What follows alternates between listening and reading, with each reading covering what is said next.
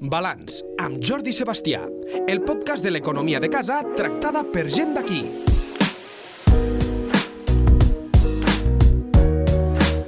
Quan arriba el mobile sempre parlem de doncs, la importància que té aquest esdeveniment, de tot allò que té a veure amb la nova tecnologia, però avui volem aprofundir una mica i per això contem amb el nostre tecnòleg de guàrdia, que és l'Andreu Ibáñez. Bon dia, què tal, com anem? Hola, Jordi.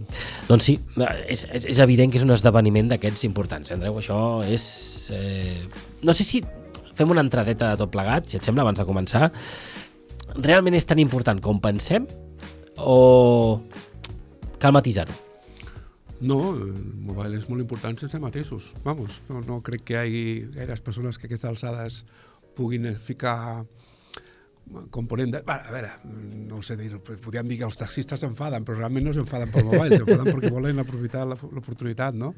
Jo no crec que hi hagi ningú que pugui dir que el mobile no és un gran un esdeveniment en tots els sentits i per, tot, per tothom, no només per Barcelona. Doncs eh, això mateix anem a desgranar una mica. Comença aquí el balanç.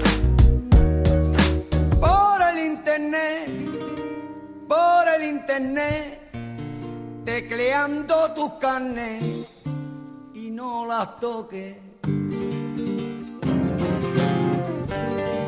Y no las toques por el internet, por el internet, tecleando la encontré. Eh, jo entenc que, clar, ara m'explicaràs tu, perquè més comencem per la història, si tinc entès d'on ve tot plegat i de la importància, però deixa'm que pregunti, el mobile no seria el mobile si no existís el internet, no? L'internet, no? Bueno, eh, internet se, al fi al cap s'ha convertit en una el que els tècnics o els especialistes en economia diuen commodity, és a dir, internet és tot, és com tenir aigua o és tenir telèfon o és tenir eh, electricitat i ho és tot. Dintre del mobile, jo diria que el mobile és molt més que l'internet també. Estic, estic convençut d'això i per això estem aquí per parlar-ne. Eh, fem una mica d'història? Sí, clar. Per on comencem? Home, no t'he dit que preparessis la música de... La, la, no, la música, el moment aquell de, del, del, Ah, de, de no l'alcalde. m'ho M'ha vingut al cap, eh? No, no m'ho diguis, però no, no, aquest potser no el tindrem. Però potser en tindrem algun altre que, que ens servirà perfectament. Sí? Home, sí, jo, jo crec que sí. Estàs mirant l'extensa llibreria... Uh, sí, sí, de sí. De, És, és, jo crec de que sí, jo crec que sí. Però m'has captat, no? Per on vaig? Sí, sí. Et refereixes a aquest moment? I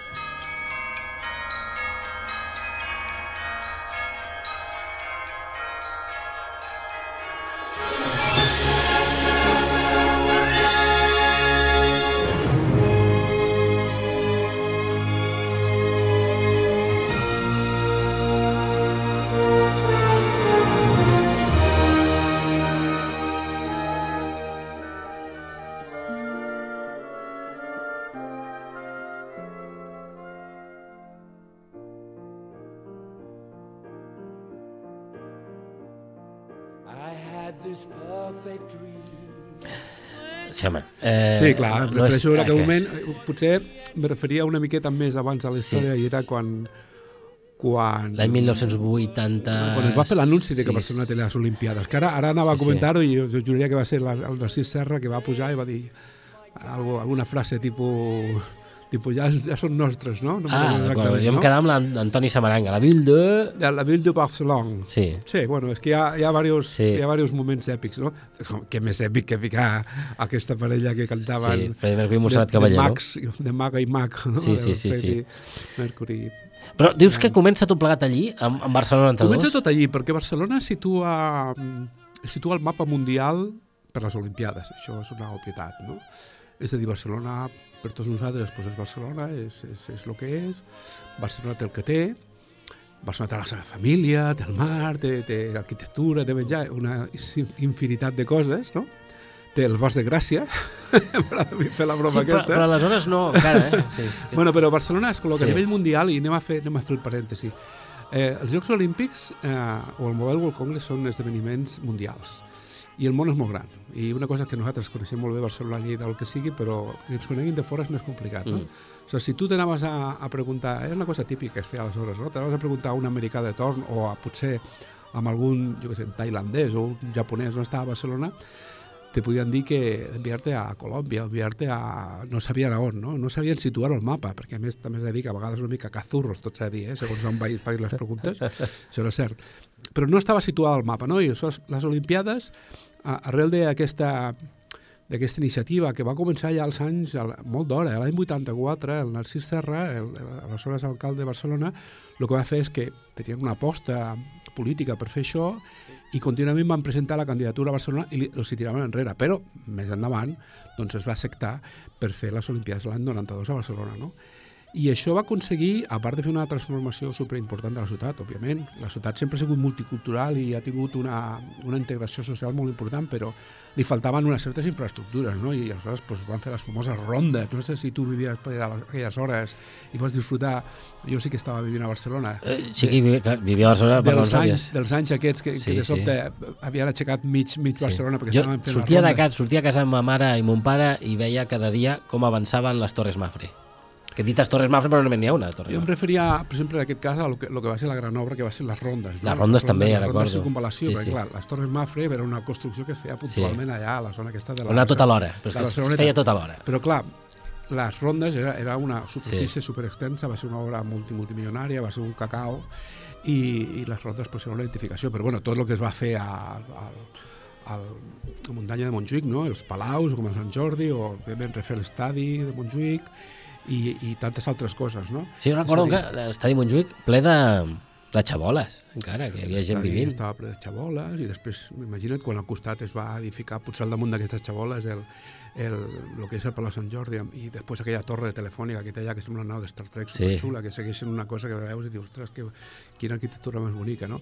Bueno, jo crec que Barcelona es va col·locar al món al 92 i sobretot es va col·locar per un determinat gent de capacitat adquisitiva, perquè els Jocs Olímpics, va, la gent que té peles, parlem de clar. Eh. Vull dir, fa falta molts calés per anar als Jocs, no? Primer, si t'es places de fora del lloc on ets, per suposat que fa falta molts calés, i encara que siguis del lloc també fa falta pasta perquè costen uns diners entrar, no? Mm -hmm. Però va fer que molta gent dels Estats Units, molta gent de diferents països amb capacitat adquisitiva, doncs vinguessin a Barcelona i Barcelona es va col·locar al mapa. I jo crec que va ser una de les primeres passes perquè perquè més anys, anys més enrere doncs, doncs vingués el mobile a Barcelona.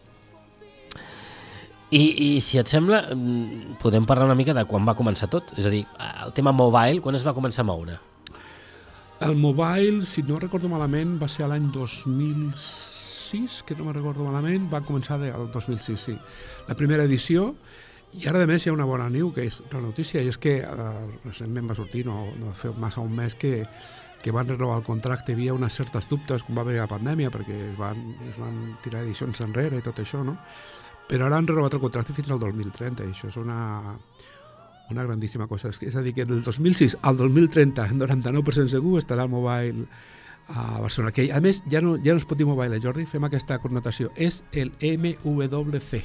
I per què això? Sí, té una explicació molt curiosa i, i això, de més, se fa extesen generalment a totes les fires tecnològiques grans. Per exemple, amb aquests micròfons hem parlat moltes vegades de lo que és el Consumer Electronic Show de Las Vegas, sí. que és la fira més important d'electrònica sí, sí, sí. i quasi bé de tecnologia del món. Sí, sí, sí. Però el Consumer Electronic Show de Las Vegas ja no existeix. Es diu CES, que és el seu acrònim. Per què? Pues el Mobile World Congress tampoc existeix, és MBC Barcelona. Per què?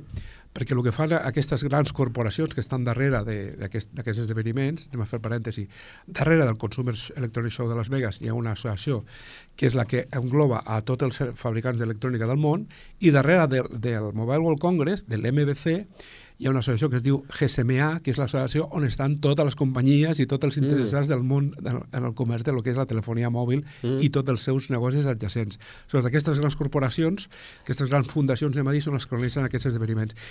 I què ha passat? Doncs que cada vegada i la tecnologia es barreja més, no? Eh, les, les, les, les tecnologies s'utilitzen cada cop en més coses, no? Per exemple, una, una cosa òbvia d'aquests dies que hem parlat molt també, la famosa intel·ligència artificial ara mateix s'aplica igual a la telefonia, que s'aplica igual a una rentadora, que s'aplica igual a moltes coses. És a dir, si tu al Congrés li segueixes dient Mobile World Congress, la gent se pensa que aquell, aquell telèfon és aquell Esdeveniment eh, va ser no, mòbil. És de mòbils. I Clar. la gent va mirar mòbils allà, i allà, a mobile, cada vegada se veuen els mòbils.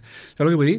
És a dir, que és, són, diguem, esdeveniments que agafen un caire més global, en aquest cas, òbviament, de tecnologia. Per això els hi treuen aquestes, aquesta connotació que tenien heredada d'electrònica de, de consum o de mobiles, i, i, i ho acorten a les sigles. No? Mm. Hem, hem de dir MBC, que costa, però és així. Eh, MBC, doncs Sí. ho apuntem, sí, sí. Sí. Tot i que de, de cara serà molt complicat que la gent, a- a- almenys aquí, acabi de, de Està clar, perquè si et dient BBC, dius, ara, no sé, La NBA, no? Queda, Sí. queda qualsevol cosa, bueno, però aquesta és la realitat. Sí, sí, sí. sí. La realitat. Va, volies parlar eh, de l'impacte econòmic, que em sembla que és la part que jo crec que, que, que està molt bé l'esdeveniment, eh, que deu ser molt maco, però aquí el que importa són els quartos, com tot, eh? Xifres n'hi ha moltíssimes. Òbviament, l'organització del GSMA, que es diu aquesta organització que està darrere, i les administracions públiques locals, que són totes, anem a dir, a Barcelona, per fer el mobile està, eh, eh, òbviament, primer està l'estat espanyol, després està la Generalitat, després està l'Ajuntament de Barcelona, l'Ajuntament d'Hospitalet, perquè recordem, Fira de Barcelona està a Hospitalet, el gran entorn, eh, primer n'hi ha la part encara de, De de Montjuïc. Montjuïc, de Maria Cristina, però el, el mobile realment es fa, es fa a Hospitalet, és a dir, també està... I segurament estaran darrere amb, amb menys mm, pues, grans administracions públiques com potser la Diputació Mm. de Barcelona, etc. No? Però és aquest consorci tan gran auspiciat a més pel consorci aquest mundial que és la GSMA. Aleshores, cadascú diu les seves xifres i jo entenc que les xifres a vegades com surten de boca dels polítics pues, es maquillen a vegades una mica, però quan surten de la GSMA tenen que ser seriosos, no? perquè estan venent un peix i no, no els hi pots donar no els hi pots vendre un peix erroni als propers, eh, la propera gent que et pagarà, que et pagarà un estat, no? Els has de dir coses serioses. No els pots dir, han vingut 150.000 i, i, i ser 80. No pots fer com, com en algunes fires que es fan, no? No queda bé fer-ho, no és professional, perquè pensem, ara comentarem, pensem que hi ha estants monstruosos que valen molts milions d'euros. Un estant, milions. És salvatge. No, mira, te puc donar dates, no sé, les que vulguis comentar, no? Espera, que ho ambientem una mica, mira, mira, mira. La Rosalía. Uh, que yo sé que no es culpar ser millonaria. Home, ja que parlem de diners, no?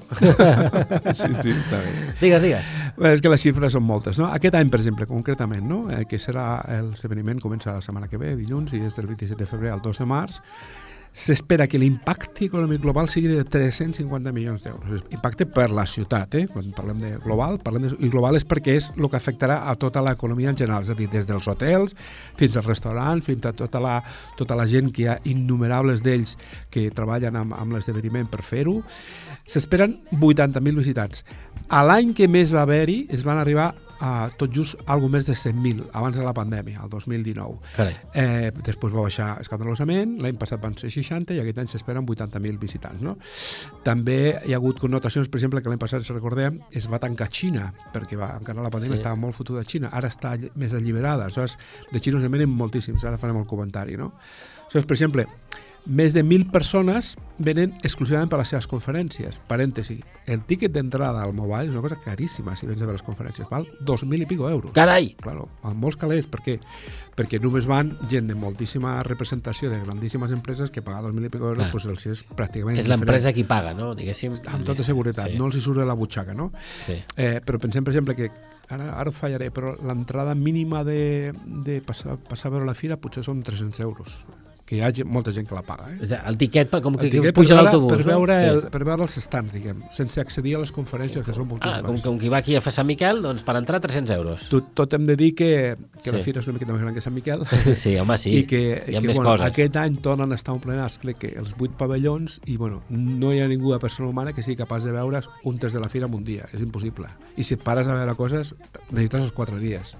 O sigui, la fira és monstruosa. Són els vuit pavellons complets de fira de, de, d'Hospitalet, no? de Fira Barcelona Hospitalet, no? és monstruosa. No? Aleshores, fixa't, un- una dada curiosa és que s'espera que un 45% d'aquestes persones diguem, de, que venen a veure les conferències són dones, és a dir, hi ha molta dona amb el que és el, diguem, la, la representativitat del, i a nivell top de, de gerència, de direcció, d'executius, no? Home, és una bona notícia, això, de Sí. que avançar, no? Després és curiós, eh, perquè si anéssim amb uns altres termes segur que seria moltíssim més baix, no? Eh? 2.000 empreses estan apuntades aquest any. O sigui, hi ha 2.000 empreses que han pagat un dineral, perquè el més petit que hi ha, que hi ha mobile, si tu vas allà a muntar-te el teu stand, entre el que val el terra i va la decoració, el més petit estàs pagant una bajanada d'uns quants bastants milers d'euros. No? Fer un borret que després comentaré, i és que, per exemple, hi ha eh, eh, administracions públiques, sobretot, o fundacions, que el que tenen són grans stands que acullen a petits stands dintre. No? I, per exemple, la Generalitat fa un, un gran stand a mig d'un dels, dels, del, dels, dels, passadissos que el que fa és que et dona, et, et sublloga una petita zona de dos metres quadrats i et cobra, pues, què sé, 600 euros per estar. Però el qui va a comprar i té el seu stand, menys de 3 o 4.000 euros, estic segur que no, no li cauen, més tots els gastos que correspon a Barcelona, que els hotels estan A petar, clar, clar. A petar, A després, petar, ho, després sí, ho comentem, no? Sí, sí. És a dir, i per exemple, un, un anunci que deia de, de dels xinos, no? aquest any Huawei, la marca Huawei, tindrà el major stand de la fira, tan gran com dos camps de futbol, què et sembla? Buah, Si l'any passat ja tenia un stand que era quasi bé com un gran de futbol, aquest any té dos camps de futbol sencers de- d'estand. Jo, jo vaig tenir l'oportunitat d'estar l'any passat, parèntesi, jo he anat a tots els mobiles a Barcelona i havia anat abans a Nissa, perquè el, mobile se feia a Nissa abans de Barcelona i abans d'altres puestos i, i l'any passat l'estand de Huawei era monstruós i aquest any ja no serà monstruós, era com a, com a perdre del tot. I a més a més un comentari, és que nosaltres al Parc Científic, als laboratoris TIC, coordinem el grup de desenvolupadors de Huawei a Espanya també. Ah, sí? Sí, sí. sí. Ostres. Des del Parc Científic ho fem per tota Espanya, és a dir, tot el que representa l'explicar les tecnologies de desenvolupament de software, parèntesi, que són molt properes a Google, d'Android, però específiques per Huawei, ho fem des del Parc Científic per tota Espanya. Sí, això ho sabia, eh? Pues bueno, un dia parlarem. I tant, i tant, i tant. Això ho podem explicar, sí, sí. sí. Digues. Bueno, eh, aquest any la temàtica, i ho dic perquè la temàtica enllaça després amb les peles, no? Eh, jo diria que són una mica repetitius, no? Eh, aquest any, si diem que vindrà una altra vegada molta més gent i hi haurà molt moviment econòmic és perquè la gent també té ganes, perquè les empreses tenen necessitat d'exposar els seus productes i donar, donar a explicar eh, explicar-los i, i ensenyar-los no? i les seves novetats. I aquest any encara que són repetitius, però la gent té ganes d'anar-hi anirà moltíssima gent. No? I una altra vegada parlarem molt de les xarxes 5G, es parlarà molt de temes transversals com la sostenibilitat, les finances, òbviament, els videojocs, el metavers, aquesta tecnologia que mai ningú acaba d'arribar a saber què és, què és eh, sobre molt de realitat virtual i coses d'aquestes. No? O sigui, són temàtiques que són una mica repetitives, que no són novedoses, però serà el que marcarà de nou la tendència de, de, de lo que és la fira. No? I fixa't que, que parlant, parlant dels següents, si, si parlem de que aquest any hi haurà 350 milions d'euros que, que, que es deixaran a la ciutat, però és que parlem de que hi ha més, que quasi bé 6.000 milions d'euros han deixat amb, amb, amb l'economia, és a dir, el que diem. Imagina't que d'aquestes 100.000 pers- 80.000 persones que esperen aquest any, pues, mm, pues anem a dir, 75.000 són d'altíssim nivell eh, econòmic. Les 5.000 restants són els curritos que estan allà treballant, l'estan ficant claus. Clar. Però les 75.000 que venen, venen a parar cuchillo per a les empreses Clar, clar, clar. pensem que s'esgoten les limusines, no de, no de Barcelona, d'Espanya, de mitja Europa, i venen a, a, a Barcelona a treballar. Els xòfers, les traductors, els traductors... Podem enumerar tantíssimes, t- tantíssima gent que fa feina i que, i que moltes d'elles són de- d'alt nivell executiu. Aleshores, tots els hotels, tot el restaurant, impossible trobar un restaurant a Barcelona els dies abans, els dies de fira i algun dia després, no? És a dir, només són molt grans, no?, els hotels. I una cosa curiosa, eh, diem, bueno, els hotels de Barcelona són plens. No, els hotels, els hotels de mitja Catalunya, perquè des de Lleida, els hotels, els tres o quatre hotels bons que tenim a Lleida, estan tots plens per mòbil també. No vagis a buscar habitacions des de mòbil. No n'hi han. Perquè venen gent de Barcelona i els fiquen amb autobusos cada matí a les 6 del matí i els envien cap a la fira, els tornen a agafar a les 7 i els tornen a portar cap a Lleida a I dormir. alta velocitat, autobús directament, que deu anar ple també l'alta Ho fan amb velocitat. autobusos, generalment, perquè, perquè l'alta velocitat té avantatges i inconvenients. Vale? L'alta velocitat no la gestiona l'organització. Mentre l'autobús la pares a l'entrada de l'hot- del- a l'entrada de l'hotel i el tornes a parar a l'entrada de la fira. No, no tens que ficar-te després a un metro o agafar un altre taxi. Això és porta a porta, no? M'explico? No. Sí, sí, sí, sí, Eh, claríssim, claríssim. És més complex, no? Clar, clar. És més còmode per ells, clar. és més còmode. A més a més, hi ha rutes, no? perquè no només surten, imagina, doncs, potser un, un autobús o dos que pas surten pels hotels de Lleida, però és que després potser et paren, jo que sé, a Igualada o on sigui, no? perquè no és a Lleida només, és que, és que hi ha gent que se'n va a viure a Girona, se'n va a viure a dormir a Manresa, a, a, a, Sitges, bueno, molta gent està a Sitges aprofitant després el cachondeo de la nit. Home, clar. Com tontos, no? Què en saben, no? Què en saben, no? Fixa't, es parla, per exemple, que també que aquestes xifres semblen molt, molt lleugeres, però dic, com la dona la GSMA, jo sé que són credibles, no? Uh, 350.000 estudiants i professors passen per, per la fira, perquè clar, quan tu entres a la fira estàs superetiquetat, i ara més, perquè ara, per exemple, ja no tenen ni gent que estigui a les portes. Ara, saps com entres a la fira, Jordi? Com? Amb la cara, per la cara. perquè te, te fan allò d'autenticació per la cara. Missió impossible, eh? Sí, sí, és així. O sigui, te fan, quan tu te fas el passi, és més, òbviament per la ràdio encara no ho podem fer, però tu sí que ho podràs veure aquí a través. Jo tinc aquí el meu passi del Mobile World Congress preparat i aleshores està la meva, la meva, la meva foto aquí. Però és que la meva foto no és per, no fa falta. Hi ha una càmera que em mira, compara la meva cara amb la, amb la foto que tinc a dintre i directament es fica per el semàfor i puc entrar. El mateix que una matrícula del cotxe quan sortim del pàrquing. Sí, clar. Però amb cares. Val, sí. Com la, Pues- la, la, la, tinge- la, la tecnologia de les zones de baixes emissions, el mateix. Exacte. 300 milions de països, perdó, 300 països venen a l'esdeveniment. O sigui, n'hi ha tants? Hi ha, ha alguns més. Sí, N'hi ha alguns més. No gaires més, però sí. Sí, però sí. És a dir, venen, és que com la mobilitat, el que dèiem, és una, és una, una indústria universal, no? Pues més de 300 països atenen l'esdeveniment, no? Un dato que a mi em sembla més aviat pobre que bo és que mig milió de visualitzacions a YouTube. Jo tinc amics que en fan més que mig milió per cada, cada vídeo que Sí, tenen. això, això tampoc no... Però, però bueno, l'important és perquè, ho dic això perquè, clar, durant la pandèmia molta gent va aprendre coses noves, no? molta gent va aprendre coses noves i van dir, ostres, potser que ho fiquessin també per YouTube perquè la gent que no pot venir, no? o fer-ho amb streaming, no? I ara ho pengen, o vivint ho pengen a posteriori, perquè els 2.500 euros que val les conferències no te les trauran en directe. Aleshores, al cap d'uns mesos van penjar les conferències de les grans persones. que Abans feien televisió, no sé si ara tenen televisió. Segueixen tenint la televisió, és un servei de la GSMA, tenen un tràiler enorme parat a la borda de la fira, amb una estació, de, amb un estudi de televisió, van entrevistant gent, ho fan, a, a, tenen preparat abans de la, abans de la fira, ho fan durant la fira, fan un periòdic també, durant la fira s'edita una, mm. una revista, una revista diària, que surten les novetats, els anuncis, etc. No? Mol, mol, molts números, no? Sí, i molt interessant, perquè realment eh, potser des d'aquí parlem moltes vegades, eh, eh, la gent que no hem anat allí no ens podem imaginar allò que diuen a l'Argentina, el quilombo que se hace. Eh? Sí, a més hem de pensar que el mobile que no li diré pas MBC, perquè és el que dèiem, no? És però, que- però tampoc dir Mobile World Congress queda massa llarg, no? Mobile, però entenem. no, no és mobile. Doncs el mobile no realment és una fira, sinó que són moltes fires alhora, una dintre del tema, relacionades amb el tema. I a més hi ha una que, que és reconeguda no pel públic en general, però sí per la gent que està en un entorn més aviat empresarial i sobretot amb el que s'anomenen les startups, que és una fira que es diu 4 Years From Now, manda, manda narices el nombre, 4Y4N, 4 Years From Now, que vol dir el que passarà en el futur, no? Quatre, quatre anys endavant, com mirant Sí. el futur, no?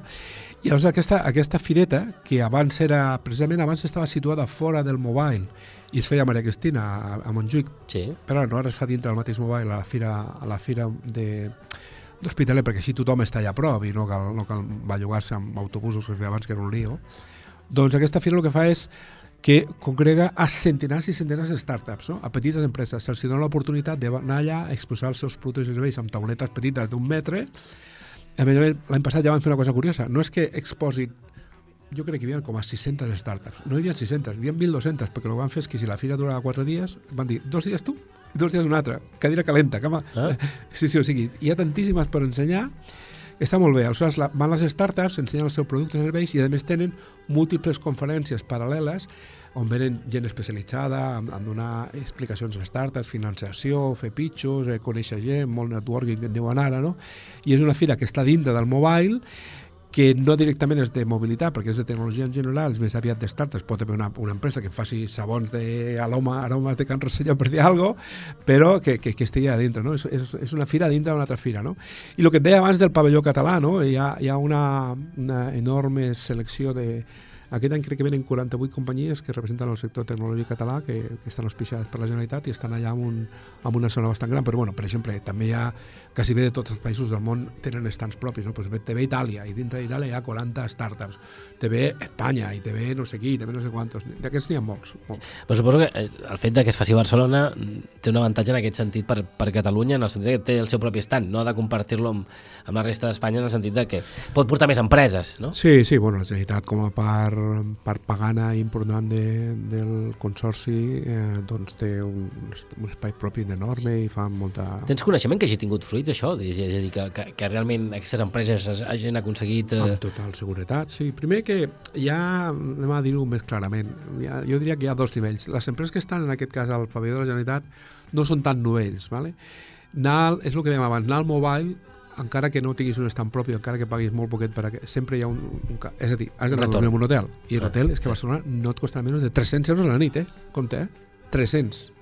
És a dir, que anar, menjar, desplaçar-te, 1.000 euros, 1.000 i pico euros no t'estreu ningú, que són 2.000 per persona.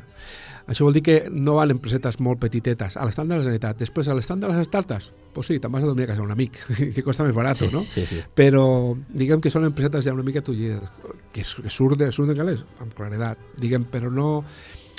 sortirien d'un nivell de startups, de gent que no té, mm, que està començant, i després sortiria la gent que, que ja té un nivell de volum de negoci, Clar. de coneixement, que el que fa és enriquir-ho, i que funciona segur, perquè amb tantíssima gent que passa per la fila mm. sempre es fan contactes i, i segurament es con, concreten de, vendes. De Lleida suposo que hi ha empreses que hi van segur, o sigui, estic sí, imaginant alguna molt grossa que, que claro, bueno, de Lleida, òbviament, tenim, tenim a, pues, el nostre company i amic Cisco de Pena, amb Lleida.net, que està allí com sempre, més Cisco no deu tenir ni una, perquè jo recordo que com a mínim dos estants, Eh, I després hi ha representació doncs, d'altres empresetes més petites, perquè clar, que estiguin al sector de, de les telecomunicacions exactament és més complicat. No? Pues, Saltó estarà allà també, segurament amb un estat de la Generalitat, estic recordant d'altres anys, Inbelon, els amics de, que fan 3D i tot això, eh, Intec 3D, eh, búnkers, imagino que també estarà en un altre, o sigui, empreses de Lleida que tenen Home, més o menys tamany, no, i, eh, encara me deixo algunes, eh? Uh mhm. -huh. però potser n'hi ha,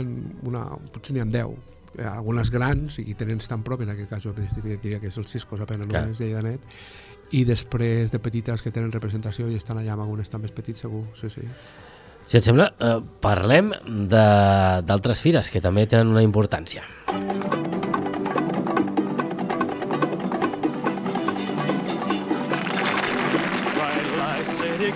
set my soul, gonna set my soul on fire.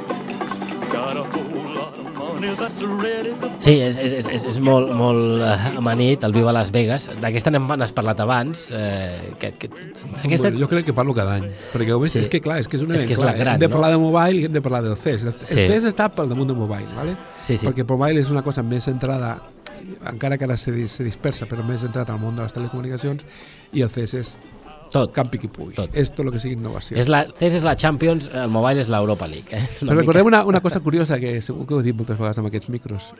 No és que em repeteixi jo, és que es repeteixen les notícies. No? Eh? És a dir, es calcula que el 80% de les novetats que es presenten al Consum Electronic Show de Las Vegas no arriben al mercat mai. El 80%. Mm. És a dir, que tu imagina't que vas allà i veus, jo què sé, la bajanada de 160.000 visitants que tenen al CES, no? Parèntesi, jo tinc l'oportunitat d'anar, no una, sinó moltes vegades, de l'any 1987 que vaig al consum de les, de les cases, imagina't, doncs eh, el 80% no arriba a sortir al, al mercat, el producte. A més, a més, és molt divertit perquè dius, ostres, però com pot haver aquesta persona, aquesta empresa que m'està ensenyant a mi això si no té ni cap ni peus? Però com hi ha gent que es gasta calés en venir fins aquí a Las Vegas, que és molt més car que anar a Barcelona, eh, i pues sí, pues ho fan. És l'economia, funciona així. És, és, a vegades hi ha molta bombolla, saps? Sí, sí. Hi ha alguna, hi ha alguna cosa estrambòtica que hagis vist tu que diguis que et va cridar l'atenció? Mare de Déu, tu podies fer unes llistes. És més, estic segur que ja ho he dit moltes vegades aquest micro. A veure, d'aquest consum electrònic show d'aquest any, estrambòtica. Estrambòtiques n'hi ha moltes estrambòtiques. Estrambòtica però tecnològica va ser una televisió que se'n pega un vidre, no fa falta clavar la paret. Tens el vidre del menjador, la, la finestra, sí, sí, com la finestra que separa tu i mi ara, i apropes la tele i se'n pega per unes ventoses seva sola i no té cap cable, perquè té hasta bateries la televisió. És a dir, que on tinguis una paret que sigui més o menys llisa, un vidre o una paret més o menys llisa, aquí per exemple no podria funcionar, vas a la tele, que no és petita, eh, que té 46 polsades, l'apropes i ja fa i s'enganxa. Però entenc que és d'aquestes de làmina, és a dir, és a dir... No, és una tele de, de que anara d'OLED, que fa 3 centímetres de grossa, dir, que, que totes la, són molt petites, la... ja no existeixen les televisions culones que deien abans, sí. totes són superprimes. Dic, és més, que... Jordi, si perquè com és una tele de veritat, si tu la tele que tinguis a casa no sé, té uns centímetres, la televisió sí. pròpiament dita té un mil·límetre. La televisió, el que és el que emiteix la llum i Carai. tot el que més són capes d'un vidre més fort per evitar castanyes, d'electrònica de, i tal, però el que és la tele, el que s'engega i s'apaga i veus tota la televisió, és un mil·límetre només. O sigui que la televisió pot ser superpetita. Per això ha aquestes televisions que són enrotllables, que, que s'enrotllen, en el sentit que es dobleguen, no? perquè aquesta encara tenen tecnologia més prima, de, de diversos pèls de tamany, o sigui, super petites, no? Doncs estem parlant del CES perquè, òbviament, és, és el més destacat. Eh, em dius 160.000 visitants en els seus anys més potents.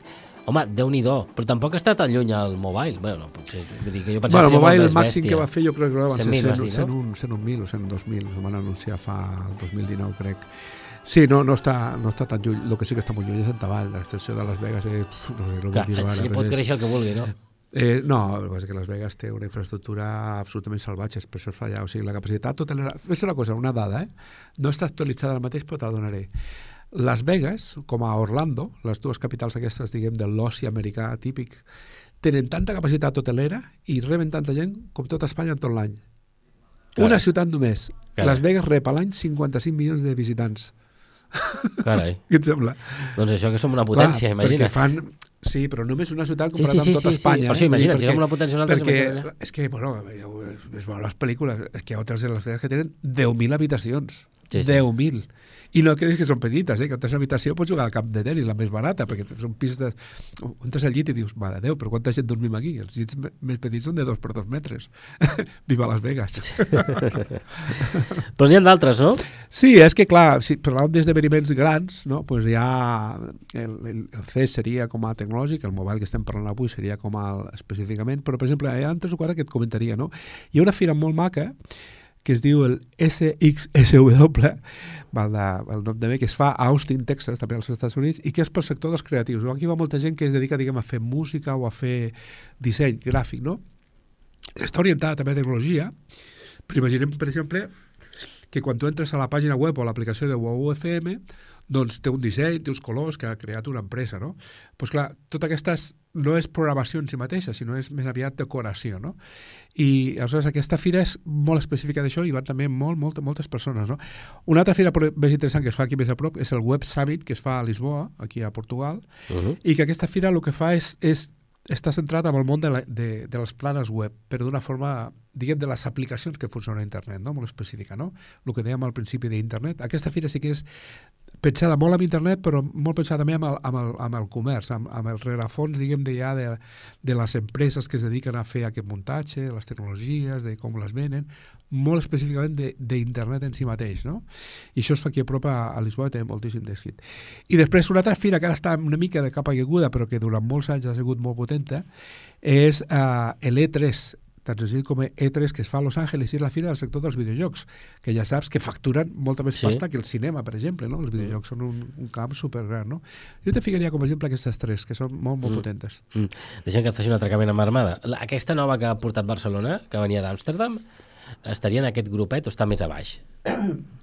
Elise, vaig, vaig estar-hi, uh, està molt més a baix, perquè és una fira molt especialitzada. És una fira que, no recordo la, la quantitat de visitants, crec que van dir 30.000, però és una fira molt específica del sector, diguem, audiovisual, i a més a més és una fira que, malgrat fa molts, molts anys que fa a Amsterdam i Barcelona l'ha captat ara, però és una fira molt, molt captada en un sector ni tan sols de la indústria audiovisual en general, sinó molt específica d'uns certs terrenys, i bueno, és, és, és molt important que hagi vingut, això està clar Suposo que és... però no és, no és una fira, diguem... Els...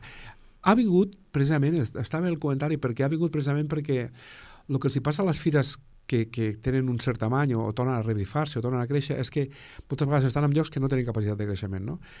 I com t'he dit abans, que crec que aquesta dada no la coneixies, el Mobile World Congress es feia a Niza. No sé si has tingut l'oportunitat d'estar alguna vegada a Niza, és un lloc superpetit, és mm. molt estret. I, I clar, és que les fires no poden créixer, no poden créixer. Però a Barcelona, quan es va fer les Olimpiades i es va dir que n'ampliarem la fira, una mica més tard, es va anar a, a Hospitalet, perquè òbviament a Montjuïc no podia No. créixer gaire, no? Mm. Aleshores van tenir aquesta iniciativa de fer-ho molt més gran, no? És a dir, eh, el, a Amsterdam aquesta fira volia créixer no podia créixer més, no? Això sí passa a moltes fires, no? Que estan en un lloc en el qual no poden créixer a nivell de tamany i després de més que potser tot el voltant que hi ha a, la fira, doncs un aeroport, unes comunicacions, uns trens, uns transports, una, unes administracions públiques voluntàries, eh, una, un coneixement global sobre aquella indústria, doncs, a vegades ja no es donen els llocs. Doncs hem parlat de, de tot plegat, no sé si vols apuntar alguna cosa més. No, només un comentari, no? Si creus que això és gent, doncs anem a Japó, perquè allà es fa una fira que és el Kolkata Book Fair, que és la fira, diguem, de, de, de llibres, i hi ha més de dos milions de persones a veure-la. Però parlant de llibres, cultura, ja Dos- ni de tecnologia ni coses d'aquestes. Dos milions... Llibres de paper. Dos, faig broma ara, que m'entengui la gent. Dos milions per veure llibres, que s'hem tornat bojos? No, per això te dic, no, però bueno, no, al contrari, tornem enrere, no? Estem parlant de tecnologia tot el dia, de tecnologia? Doncs pues no, llibres, segurament que hi ha una, una part que seran electrònics, però la majoria són de paper. Sí, sí. Un dia podem parlar dels llibres d'electrònics i si han funcionat o no, però això ja ho farem un altre I dia. tant. Andreu, que vagi bé, moltes gràcies i res, fins la propera. Que vagi bé.